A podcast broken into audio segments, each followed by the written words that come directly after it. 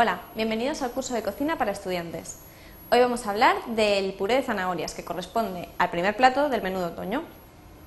Los ingredientes de este puré son tres zanahorias, tres patatas pequeñas, una cebolla, un yogur natural, leche, aceite, sal y pimienta.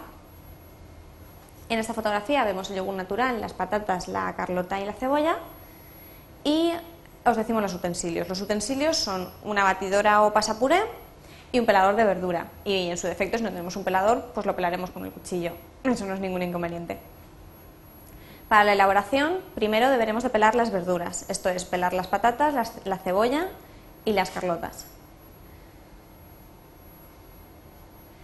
Eh, a continuación, eh, echamos todas las verduras en una cazuela honda, con un poco de sal y un chorrito de aceite.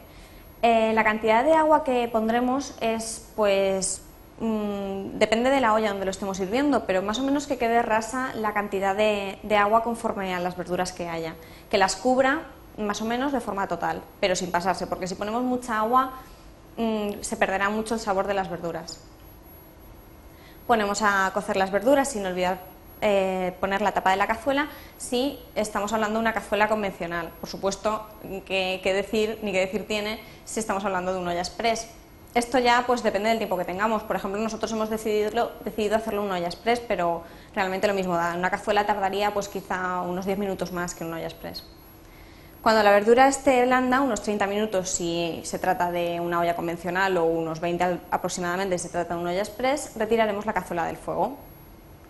Aquí están en esta fotografía las verduras ya cocidas y escurriremos la verdura y trituraremos toda la verdura en la batidora.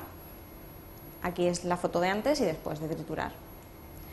Muy bien, a continuación, sobre esta mezcla que hemos conseguido, añadiremos un chorro de aceite de oliva, el yogur natural, sal y la pimienta. Y todo esto lo mezclaremos bien en la batidora. ¿Veis? Aquí hemos echado el chorrito de aceite que se ve por ahí, la pimienta y la sal y el yogur natural. También podemos añadirle leche. Esto depende también de cómo nos guste la receta, si más densa o menos densa. Si añadimos un poco de leche quedará un poquito menos densa y además más suave. Nosotros eh, echamos aproximadamente pues medio vaso de leche más o menos. Depende de la cantidad de puré que hayamos hecho. Y si es necesario pues añadimos más leche, por supuesto. Finalmente salpimentamos al gusto. Esto es con las especias que queramos. Nosotros hemos decidido echarle solamente pimienta en esta ocasión y el plato finalmente queda como vemos aquí. Si queremos, como, sugerencia de presentación, podemos añadir, como siempre, nuestras hojitas de hierbabuena. Y esto todo, que aprovechen.